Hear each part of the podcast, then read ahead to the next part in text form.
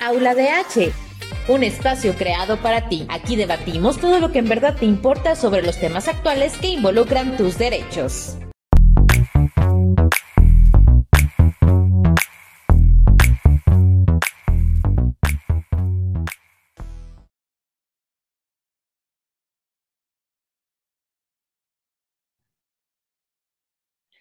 Hola, muy buena tarde a todas y todos. Gracias por acompañarnos. El día de hoy eh, nos acompaña Joaquín Alba Ruiz Cabañas del programa de atención a personas con discapacidad. Joaquín, muchas gracias por acompañarnos. Gracias, Giovanna. Gracias por invitarme. Gracias, Gaby. Gracias, Gaby, también que nos está acompañando en la interpretación de lengua de señas mexicana. Joaquín, pues hemos estado por ahí hablando por teléfono y bueno, también por ahí tienes eh, en la Comisión Nacional de Derechos Humanos pues una tarea muy importante en la cual, eh, bueno, nos vas a platicar sobre la presentación de los resultados del cuestionario sobre percepción de las personas con discapacidad en esta contingencia que estamos pasando. Cuéntanos un poquito, Joaquín, cómo fue eh, esta, esta dinámica y este cuestionario. Pues mira, todo resulta de la, inquietud eh, en el área de, eh, conocer la percepción de, las personas con discapacidad frente a eh, la contingencia sanitaria que está viviendo México. Y, lo que hicimos fue, bueno, pues enfocar, a generar una batería de preguntas enfocada principalmente a lo que está pasando con respecto a la contingencia sanitaria y ver la percepción de las personas con discapacidad, ¿no? O sea, qué, qué, qué está pasando entre, entre, ellos, eh, qué opinan de, de, de, lo que están viviendo ante este evento tan extraordinario.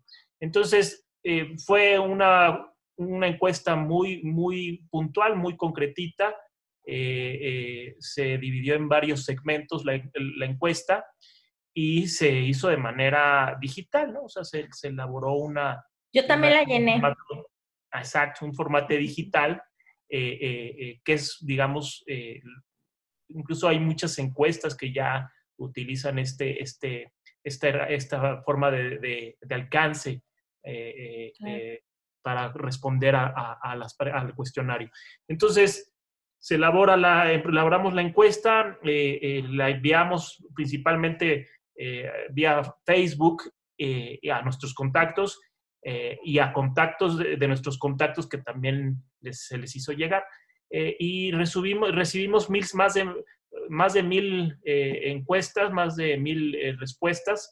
En, exactamente fueron 1.172 respuestas de personas con discapacidad que respondieron la encuesta en, en 10 días naturales, ¿no? Del 18 al 27 de abril se, eh, se levantó esta, esta encuesta y la tenemos resultados eh, de, de, características de la población, fueron 52.5% eh, mujeres, 45.5% hombres, entre, en la edad 43.13% de los que contestó tienen entre 30 y 59 años y entre 0 y 14 años 28.78%. O sea, eh, ahí están las dos, eh, eh, los dos rangos con, de, mayor participación en la edad. y en cuanto al colectivo de, por sus deficiencias, tenemos que nos, nos, sorprendió mucho que fueran las personas con discapacidad intelectual las que más respondieron a, la encuesta, 37%, frente a 31.65% de personas con discapacidad física. hubo participación también de sordos, de, de, ciegos, pero en menor porcentaje, ¿no? Eh, tenemos eh, entre las, que más, las ciudades que más respondieron, que más atendieron a la encuesta, fueron eh, Puebla, Puebla la que más y seguido de la Ciudad de México, ¿no? Pero en general, en casi todo el país tuvo alcance la encuesta. Y de ahí, bueno, pues... También la difundimos también en la Comisión Estatal de, de Derechos Humanos y anduvimos también promoviéndola justo. Perdón, Joaquín, nos contabas. Sí, y, de ahí, bueno, se hizo esta encuesta, nosotros lo que hicimos, tú, a ti tú nos ayudaste a, difundirla, pero también nos ayudaron las otros, los otros estados eh, a través de la, porque la difundimos, eh, eh, la compartimos más bien para las otras comisiones, ¿no? O sea, los otros mecanismos de monitoreo estatal. pensamos que era muy importante que otros estados trataban de obtener información de la percepción de, las, de las personas con discapacidad.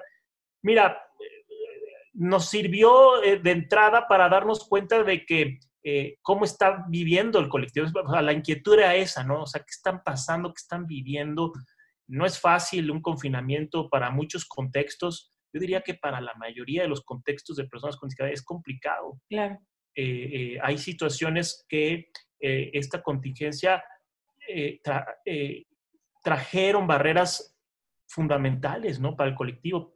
nos contaban realidades de personas con discapacidad intelectual en las que sus parientes, sus cuidadores, eh, se habían contagiado de COVID y que se tenían que haber aislado ellos y que por lo tanto estos cuidadores no, no podían atender a, la persona y entonces esta persona pues por ejemplo se queda, tenía tiempo sin bañarse, eh, comía mal, eh, pino, o sea, cosas muy complicadas que muchos, muchas personas eh, eh, pasaron o que están pasando.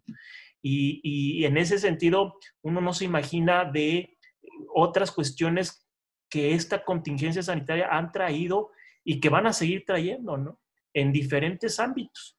Por ejemplo, en el ámbito de educación, eh, nos preguntábamos, bueno, las autoridades dijeron a, aprender en línea, ¿no? Las lecciones en línea, los docentes a, a, dar las clases en línea pero no estaba, por ejemplo, muchos maestros no estaban capacitados para dar sus clases en línea.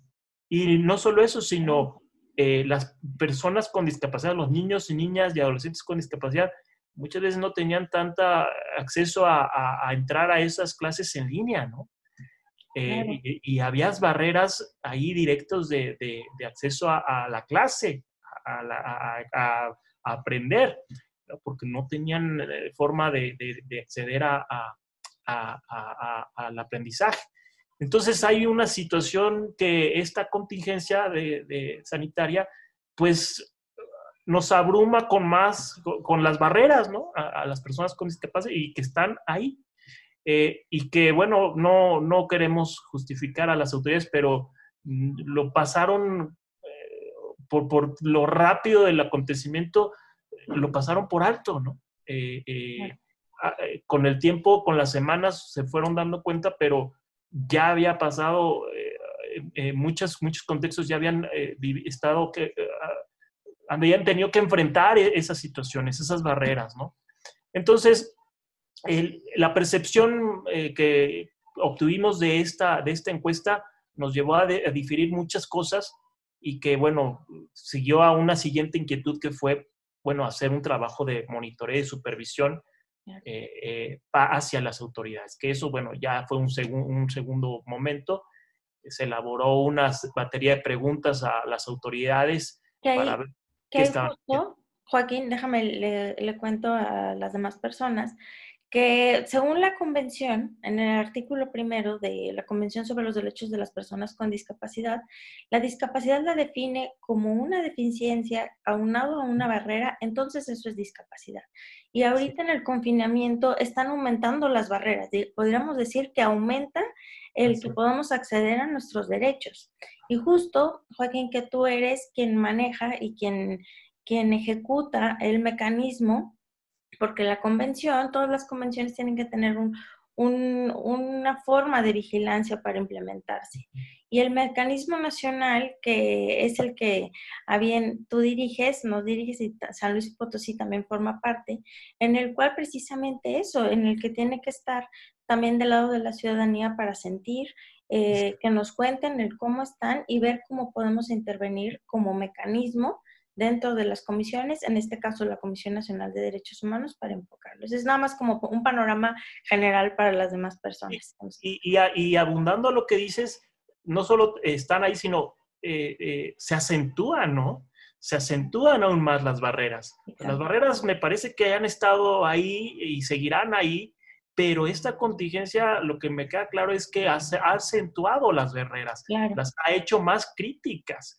Eh, eh, eh, los diferentes contextos, millones de contextos que me imagino que debe haber en, en, México, han acentuado y han hecho más críticas estas barreras y que han, eh, eh, em, han digamos, sobrepasado al contexto de, la persona con discapacidad para poder vivir, ¿no? O sea, para tener una, vida con derecho, ¿no? A, ejercer, más bien para una, tener una vida con, con, ejercicio de sus derechos y de tener una vida, una calidad de vida adecuada o lo más aceptable posible, ¿no? sí, porque aterrizándolo, por ejemplo, ese ejemplo, ese de, de, la persona que había, pues que se le complicaba un poco bañarse, eso es realmente lo que pasa, que a veces requerimos apoyo para realizar ciertas actividades cotidianas y entonces eh, eh, tu cuidador, tu cuidador o la persona de apoyo este, contagia o simplemente está en la jornada de sana distancia, no puede venir, ¿no? O tienes, eh, por ejemplo, no alcanzas tu comida porque ahí se quedó, ¿no? Entonces no puedes bajarla. Es, es bastante complicado, Joaquín. Entonces, me interesa mucho también que nos cuentes cuáles fueron los resultados que obtuviste. Sí, sí, sí. Mira, eh, te digo, lo, dividimos en varias eh, partes esta encuesta. Te voy a platicar, tengo aquí un resumen este, dice, por ejemplo, de la información emitida por el gobierno federal sobre las medidas de autocuidado, un 93.61% refirió conocer las indicaciones de quedarse en casa. Estamos hablando aquí 93.61% de las personas con discapacidad que respondieron a esta encuesta. Refirió conocer las indicaciones de quedarse en casa. O sea, fue el, el mensaje más atendido por esta, esta de personas con discapacidad que respondieron. Luego, la siguiente instrucción que se atendió bastante fue la de lavarse las manos, 80.41%. Ese, ese segundo mensaje o, información que atendieron muy bien las personas con discapacidad fue eh, lavarse las manos con agua y jabón por más de 20 segundos. Luego, mantener la sana distancia en la calle lo atendió 65.48%. Y el, menor porcentaje en, eso fue este, eh, actualizarse en las medidas sanitarias, ¿no? O sea, 41.13% atendió a ese mensaje, ¿no? O sea, fueron menos, eh, menos personas las que eh, les llegó esa información. Luego, respecto a los apoyos recibidos en esta contingencia, el 39.77% refirió no recibir ningún apoyo. Es alto el porcentaje, o sea, Cuatro de cada diez personas con discapacidad en esta muestra dijeron no recibir ningún apoyo de nadie, ni familiar, ni gubernamental, ni de organización de sociedad civil, de nadie, ningún apoyo. Eh, y este, y punto 74.74% indicó que su apoyo es de servicios privados. O sea, punto, no el 1%, punto 74% indicó que su apoyo es de servicios privados. Eh, eh, eh, del que más recibieron, más ahorita más adelante te voy a decir, me parece que fue de la, de la familia, obviamente, ¿no?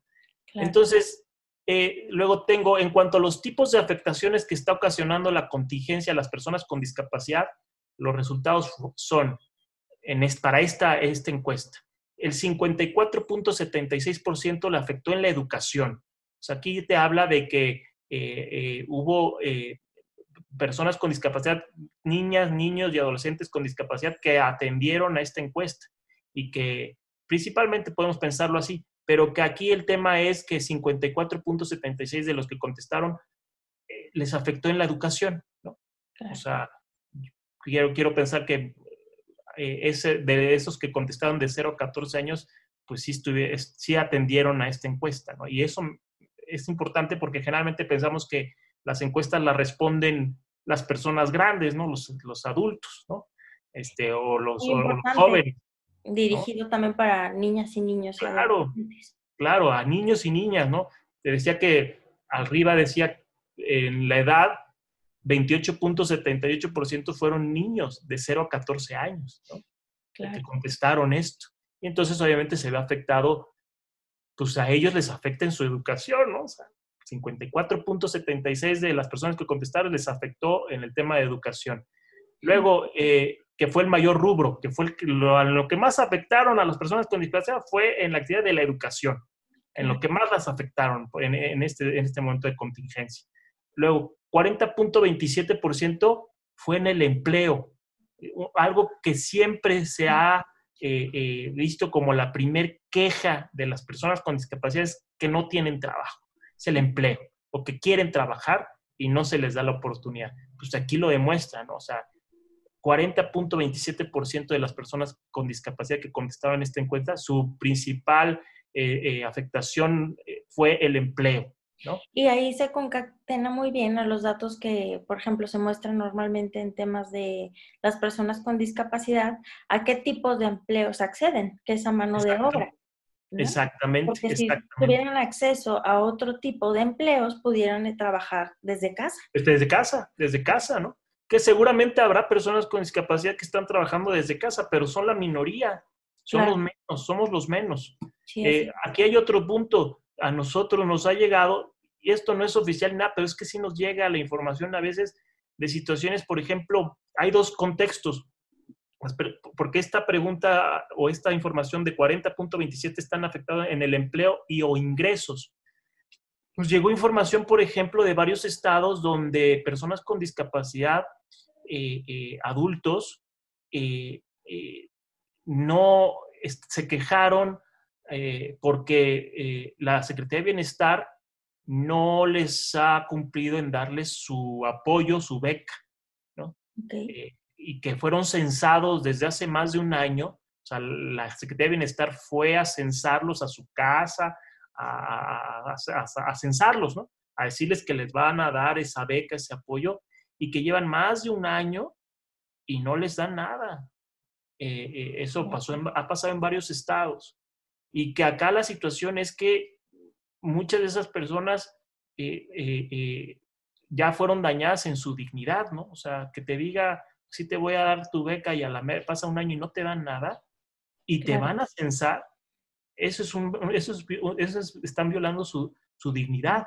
Claro, por supuesto. Entonces, este, nos parece que acá, ese es un contexto. Otro contexto es que también recibimos seguridad de que en varias empresas, no quiero decir muchas, ¿no? Varias empresas, los primeros afectados en, la, en, la, parte productiva de esa empresa fueron las personas con discapacidad que habían contratado y que las primeras que corrieron, ¿eh?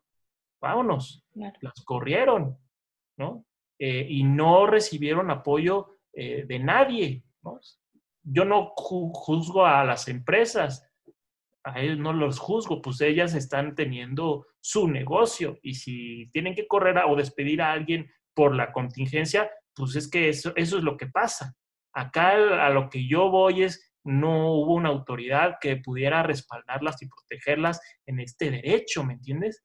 Entonces, es muy alto ese porcentaje, 40.27. Después de la educación, fue en la actividad que más afectaron. Y luego dice, con relación a la difusión por los medios masivos de comunicación, y esto es muy interesante, el 70.57% señaló que la, la, televisión es su principal medio de información. O sea, 70, casi 71%, 70.57% de las personas con discapacidad que respondieron a esta, cuenta, esta encuesta, su principal eh, eh, punto de información o lo que más ven para informarse es la tele, ¿no? Claro. Es la tele seguido de 26.27% radio y WhatsApp. Pero también están las redes sociales. Facebook está muy seguidito, muy, muy abajito de este, de radio y WhatsApp. Radio y WhatsApp tuvieron la misma, la misma eh, porcentaje. Esta pregunta, por ejemplo, y muchas otras, eh, podían responderlas de todas, de, no nada más con una opción, sino de varias opciones, ahí tachar varias opciones. Entonces, puede ser que los que ven la tele también se informen a través de radio y WhatsApp o por Facebook o Instagram o de otros, ¿no? Pero aquí lo que te da esta respuesta, esta información es que las personas con discapacidad lo que más atienden para informarse es la televisión, seguido de la radio y eh, el, WhatsApp, ¿no?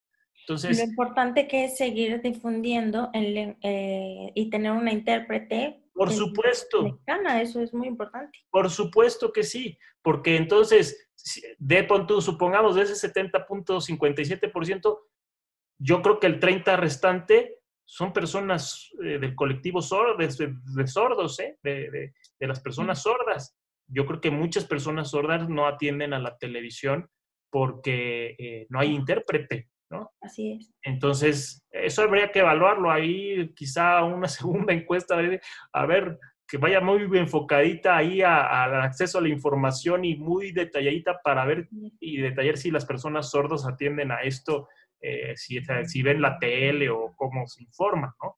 De hecho, fíjate que nos llegaba información de que eh, los colectivos de sordos estaban quejando eh, porque no entendían muchas indicaciones o instrucciones de medidas ante la contingencia y el confinamiento. No, no, les no lo entendían bien, ¿no? O sea, no les quedaba muy claro. Decían que muchas veces lo que decían en la mañanera el subsecretario este, este, López Gatel no les quedaba tan claro. Y fíjate que ahí en, la, en, esta, en esta entrevista hay un intérprete de lengua de señas. Entonces, Sí. sí, yo creo que es muy interesante esta, esta información, que, que, estos resultados que nos da esta encuesta, ¿no? Claro. Entonces, entonces bueno, esta encuesta, pues yo, eh, nosotros, yo creo que ya próximamente la CNH la va a hacer pública para que todos los que quieran puedan usarla, tener información, porque me parece que sí es una muestra importante que pueda eh, reflejar eh, eh, una, una, parte de la realidad del, del, de lo que vive el colectivo de personas con discapacidad en esta contingencia, ¿no? Y me parece que teniendo parte de estos resultados puedes evaluar qué medidas o qué acciones puedes implementar para atender eh, el ejercicio de los derechos de las personas con discapacidad. Por ejemplo, una medida me parece muy importante es la atención en la salud yo tengo claro que el mayor punto de, contagio está en los hospitales. Eh, eh, y si, por ejemplo, eh, puede llegar a ir personas con discapacidad a ese hospital por otra, por otra razón, por otra, por otra cuestión, no porque esté contagiado de COVID, sino por otra, porque está, le dio a otra cosa, y no tenga las medidas o la información de las medidas y que se vaya a contagiar además de COVID, porque va al hospital, ¿no?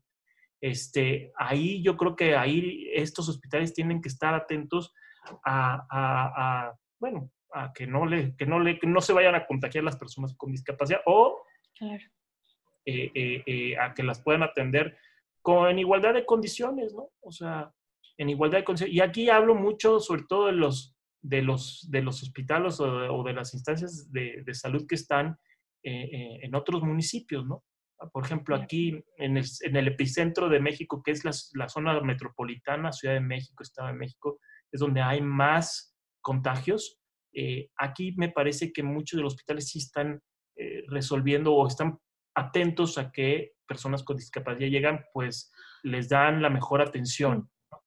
Pero, por ejemplo, yo no me puedo imaginar, porque aquí te puedes multiplicar las formas de, de, contexto. Por ejemplo, una persona sorda eh, eh, podrá decir qué tal si se contagia, entonces va al hospital, tendrá acceso a la información que le pueda decir, no lo sé, ¿no? Es, eh, ya es otra, es otra dinámica ahí que solamente hasta que pase a ver qué sucede, ¿no? Entonces, este... El estar monitoreando y previniendo como tal en, en la convención con el artículo 11, ¿no? Que son las medidas de emergencias humanitarias y que serían este, en este caso hoy. Así es. Así es, así es, ¿no? Y, luego, bueno, pues está también, eh, eh, te digo, a partir de esta encuesta elaboramos una serie de baterías de preguntas, perdón, una batería de preguntas para diferentes instancias de gobierno eh, federal y local para saber, de hecho hicimos una de las preguntas a, a, estas instancias de gobierno de lo que viene después. O sea, díganos qué acciones o programas eh, piensa hacer posterior a este, a este confinamiento. Porque, bueno, el tema del COVID-19 es tema de ya de aquí hasta que encuentren la cura y después, eh, ya después de que encuentren la cura, a ver, todos nos vamos a ir a vacunar, ¿no? Para que no nos dé, eh, el, este, no nos contagiemos pero... Ha cambiado eh, la vida hasta en el uso también de nuestras, eh, por ejemplo, del uso de nuestras sillas de ruedas, del uso de nuestros bastones, del uso de nuestros... Eh, no es nada sencillo porque también la información de cómo debemos de limpiar nuestras, nuestros apoyos. Exacto, exactamente. Y, y, el contexto, o sea, si es la sana distancia, es diferente eh, dependiendo de, las personas, de la persona y cómo se puede hacer eh, eh, esta sana distancia, porque algunos no, no necesariamente necesitan aplicarse en la sana distancia, ¿no? O sea, es tener otro cuidado, higiene, tener gel antibacterial, lavarse más las manos, ¿no? O sea, yo, por ejemplo, bueno, tú y yo tenemos silla de ruedas, pues yo la que uso en la calle, pues trato de limpiarla, pero la que está en mi casa, pues no la limpio, ¿no? Está mal quizá, ¿no? Yo creo que pues puede ser, pero a lo que voy es, eh, a ver... te cuento que... no he salido. Ah, bueno. Pues no he salido para nada, entonces eh, sí, claro que también tendré que tenerlas. De todos modos, la limpio, yo trato de lavarme. Exacto, Pero hay personas que sí tienen que salir. Sí, exacto. Y hay personas que aún estando en casa no van a poder limpiar su silla de ruedas, ¿no? Claro, es muy complicado limpiarla tú, complicado, tú solo. O, sea, es lo que voy. O sea, si es la medida que tienes que aplicar, sí, sí, pero ¿y cómo, no? O sea, claro ahí cómo, ¿no? Ahí se necesita apoyos. Y, acá es eh, lo que creo que hay, hay, una percepción de que muchas personas con discapacidad eh, se enfrentan a esas barreras, ¿no? Y eso es lo complicado. Y lo acentúan más, ¿no? Se acentúa más la barrera, se acentúa más el, contexto eh, de, enfrentarse a, complicaciones, a, a, situaciones complejas que, ching, ¿cómo le, cómo lo van a, cómo lo van a vivir después, ¿no? O sea, hay que actuar, yo de ahí, quien aplica la convención, que son las instancias de gobierno, tienen que estar tomando conciencia constantemente de estos contextos, de estas situaciones, y que no son uno o dos, sino son muchos, son, yo creo que sí llegan a ser millones. Entonces, pues es, esta percepción que con esta encuesta sí te habla de un poco esa realidad, ¿no? No, claro. Sí, Joaquín, no, pues muchísimas gracias porque ahora sí que nos diste la primicia a San Luis, a Aula DH. Con mucho gusto. Los humanos, y muchísimas gracias. Como dices, pronto la podrán consultar. Joaquín, si a lo mejor alguien tiene alguna duda o quisiera comunicarse con el mecanismo nacional, eh, ¿cómo pueden contactarse contigo?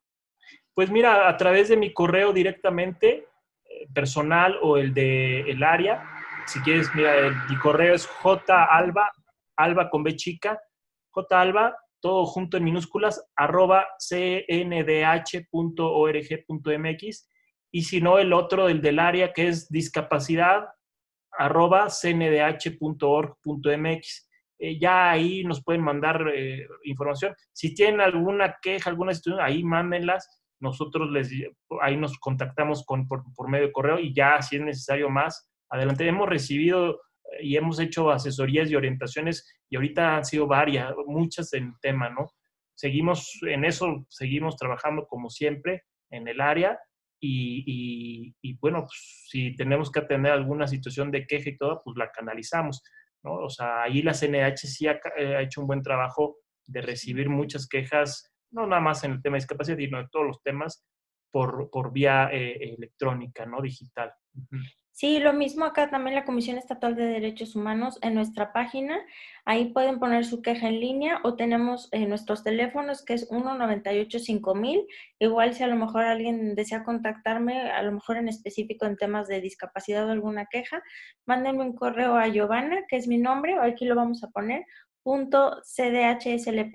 gmail.com y pues también nos comunicamos y estamos al pendiente por si tienen alguna duda o quisieran manifestar eh, alguna inquietud o eh, haya un caso que tengamos que canalizar. Joaquín, muchísimas gracias por estar con nosotras, con nosotros. Gracias. Gaby, muchas gracias. Eh, gracias, gracias a todas y todos. y pues bueno, nos seguiremos viendo también en esta dinámica que que estamos haciendo desde la Comisión Estatal de Derechos Humanos de San Luis Potosí. Gracias, Joaquín. Cuídate mucho. Gracias, Giovanna. mucho. Y bueno, seguiremos aquí para ustedes. Gracias. Abrazo fuerte. Igualmente, un abrazo hasta México. Gracias, gracias, Gaby. Gracias, Joaquín. Gracias.